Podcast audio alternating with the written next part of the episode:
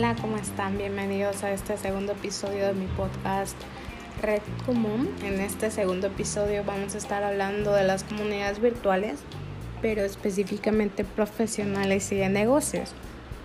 Vamos a estar hablando específicamente de cuatro temas de trabajadores autónomos, que es el freelancer y outsourcing, también del comercio electrónico, de las comunidades virtuales educativas y e-learning de e-learning vamos a estar hablando de los fundamentos de los tipos y de las plataformas. Entonces, para empezar a hablar del tema, vamos a hablar de lo que es un freelancer. Un freelancer es simplemente aquella persona que trabaja de forma independiente, que ofrece servicio o cualquier tipo de ayuda a empresas o a personas es bien importante saber que no depende de alguna otra empresa, sino que simplemente él gestiona su tiempo y su forma de trabajar de manera 100% autónoma. Puede hacerlo cualquier persona que tenga la habilidad, el talento o el conocimiento, en cualquier área que le permita trabajar o que pueda tener como algún acceso. Como por ejemplo, yo lo he visto bastante en la traducción es bien independiente. Tú puedes hablar un idioma y decir, bueno, yo te puedo traducir lo que él dice. Yo se lo doy a una empresa que va, no sé, de visita. Y pues es bien interesante. Luego podemos hablar de que trae un chorro de ventajas. De que no tienes un horario, no tienes uniforme, tienes más tiempo de tu familia, tienes el control 100% de la situación de donde estés. Además de que no tienes un límite de ganancias. La desventaja es que solo vas a ganar dinero cuando trabajas. También del outsourcing, que se necesita mucha determinación, un portafolio bien atractivo, elegir un tipo de área de desempeño en el que puedas trabajar bien, también equiparte y ponerle precio justo a tu trabajo. A mí se me hace una grosería totalmente cuando das el precio de tus trabajos y te dicen, por ejemplo, no, es que sabes que no lo vale, se me hace bien caro. Yo siempre he dicho que tanto tu tiempo como tu determinación y el esfuerzo que le pones tiene un precio. Entonces que nadie te diga, sabes que eso vale menos, está bien caro. Tú tienes que ponerle 100% el precio de lo que tú sabes que vale tu trabajo y tu tiempo. Además de que la plataforma más común para, esta, para este tipo de servicio es Workana. Es bien fácil de usar, así que nada más entras de que al internet y escribes Workana y entras 100% ya para poder trabajar. Luego en el outsourcing es la subcontratación. Es cualquier persona que es un modelo de negocio en el que las empresas tienden a contratar a personas para que realicen actividades específicas, pero no siendo parte de la empresa. Ahí es cuando entra que eres un freelancer. Ambas están 100% dependen de ellas para que se pueda llevar a cabo una contrata y la otra es el que va a ser contratado. Además de que cuando una compañía contrata a una empresa externa para que ejecute las actividades, el funcionamiento o el servicio, se le, se le denomina así como outsourcing. Entonces es bien interesante que la podemos encontrar desde un servicio hasta un producto, puede ser con de acuerdo a la producción de tu empresa, para tener algo como especialización. Entonces, para que quede claro, el freelancer es aquella persona que va a ser contratada y el outsourcing es aquella empresa o lugar o persona que te va a contratar. Luego vamos a hablar de lo que es el comercio electrónico, que creo que la mayoría de las personas ya lo usamos, ya es algo que está en nuestra vida diaria, que se lleva 100% en Internet. Es la venta de productos, de servicio, de todo lo que puedas conseguir a través de medios electrónicos. Actualmente lo vemos mucho como páginas, como redes sociales, como tiendas online, todo eso en lo que puedes hacer mm, en medios electrónicos, algo así como que puedes hacer para pagar depósitos o transferencias se necesita nada más de un internet y de la aplicación para que la puedas usar. Entonces, yo creo que un ejemplo de estas son 100% Mercado Libre, las tiendas que vemos siempre en Instagram, en Facebook, también todas ellas como de comida porque te están ofreciendo un servicio y es 100% por internet. tiene muchísimas ventajas. Aparte de que nada más lo puedes conseguir de que en tu ciudad o a lo mejor en tu país o en tu continente o lo puedes agarrar del mundo. Es una plataforma global, además de que tiene un horario de 24 horas, casi siempre. Entonces los precios operativos de los productos o servicios que vas a conseguir son precios más bajos, así que la gente prefiere comprarlos por ahí. Luego vamos a hablar de las comunidades virtuales educativas. Son comunidades de personas que tienden a compartir como valores o intereses en común sobre algún tema educativo específico.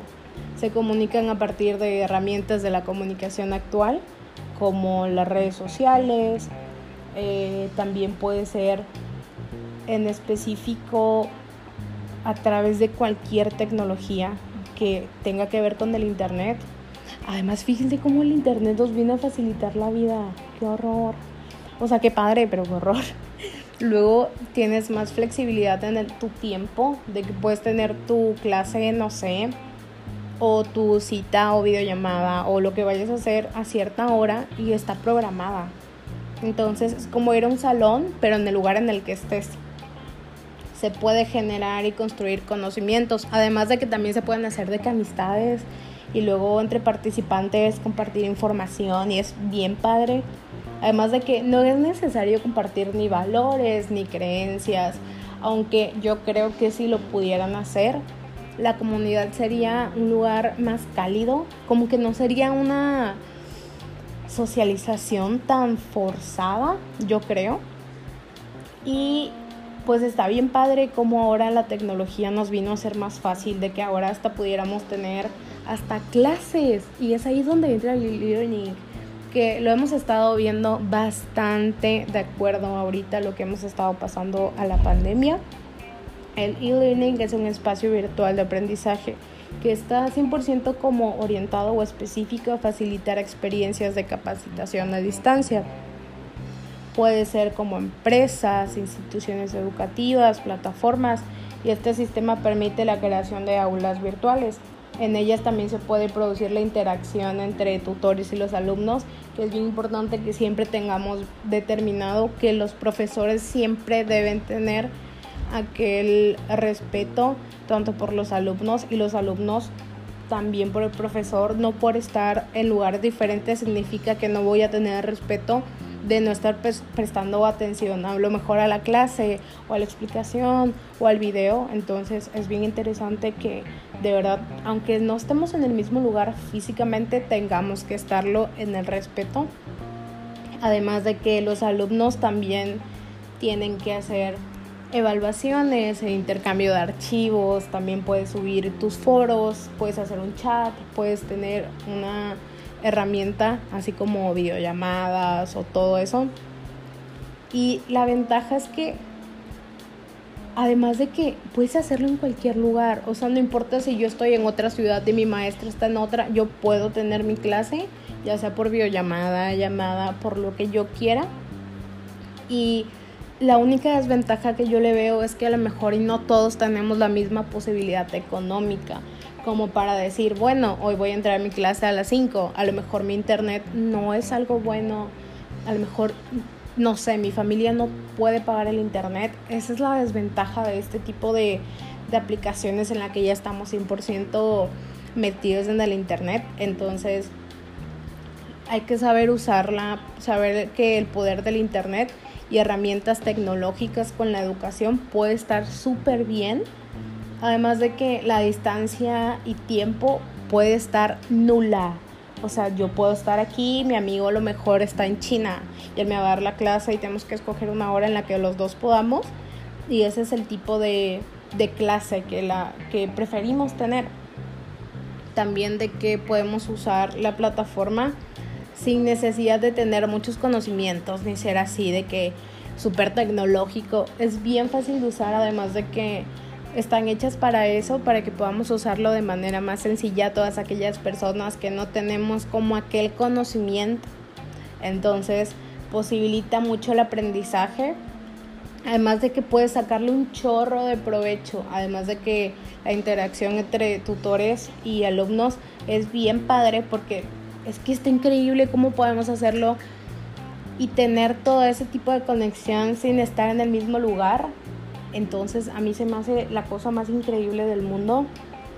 Además de que tienes 100% la libertad del el tiempo y el ritmo de aprendizaje que quieras llevar. A lo mejor tu maestro va a llevar tu clase en el que vas a ver un tema por clase o a lo mejor vas a ver tres. Entonces es bien padre que lo puedes hacer exactamente igual como si estuvieras en un salón de clase. Entonces hay muchos tipos, pero yo creo que el más importante para mí se me hace que es el U-Learning, que es el acceso de cualquier lugar y momento y no importa si no estás en la misma habitación, ni nada. Solo tienes que tener el ordenador, tu computadora, el móvil, tu celular.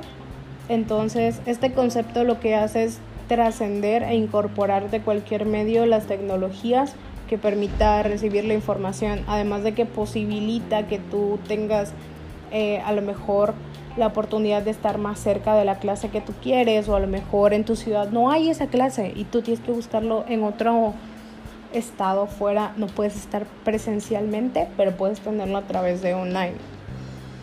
Además de que este ejemplo también entra en las videoconferencias, que lo hemos estado usando bastante por la pandemia, y la realidad aumentada, que a mí se me hace que eso lo están viendo más en Estados Unidos, porque pues son lugares que tienen a lo mejor eh, la mayor posibilidad de hacerla, refiriéndome a lo económico. Un ejemplo de la plataforma pudiera ser Canvas, que es un sistema de gestión de aprendizaje. Además de que puedes tener calificaciones, información y tareas en línea. Y Blackboard, que esta plataforma es para los profesores porque mejora la relación que tienes con tus alumnos. Además de que puedes tener videollamadas, folletos, materiales, herramientas, hilos de debate en línea, un chorro de cosas y un chorro de contenido que se me hace bien interesante entonces, para generalizar todos los temas, es que el Internet de verdad nos vino a cambiar la vida, nos la hizo más fácil, ahora podemos tener hasta trabajos, escuelas, negocios, podemos comprar, podemos hacer todo, pero siempre hay que reconocer el, el aquel medio que es el Internet y tener mucho cuidado, además de que como vimos en el capítulo anterior, también debemos saber de que somos personas 100% responsables y que merecemos también dar respeto, así como merecer el respeto. Entonces, espero que la información haya sido de, de verdad que bastante, bastante, bastante clara, que le puedan entender, que les sirva a lo mejor de que ahorita dijeron, ay, mira, me va a funcionar eh, ir a buscar ahorita Workana y me voy a meter a trabajar, o a lo mejor voy a buscar Canvas, me gustó mucho la idea. Ese es el punto, entonces espero que hayan disfrutado la información, que la hayan entendido y nos vemos en el siguiente episodio.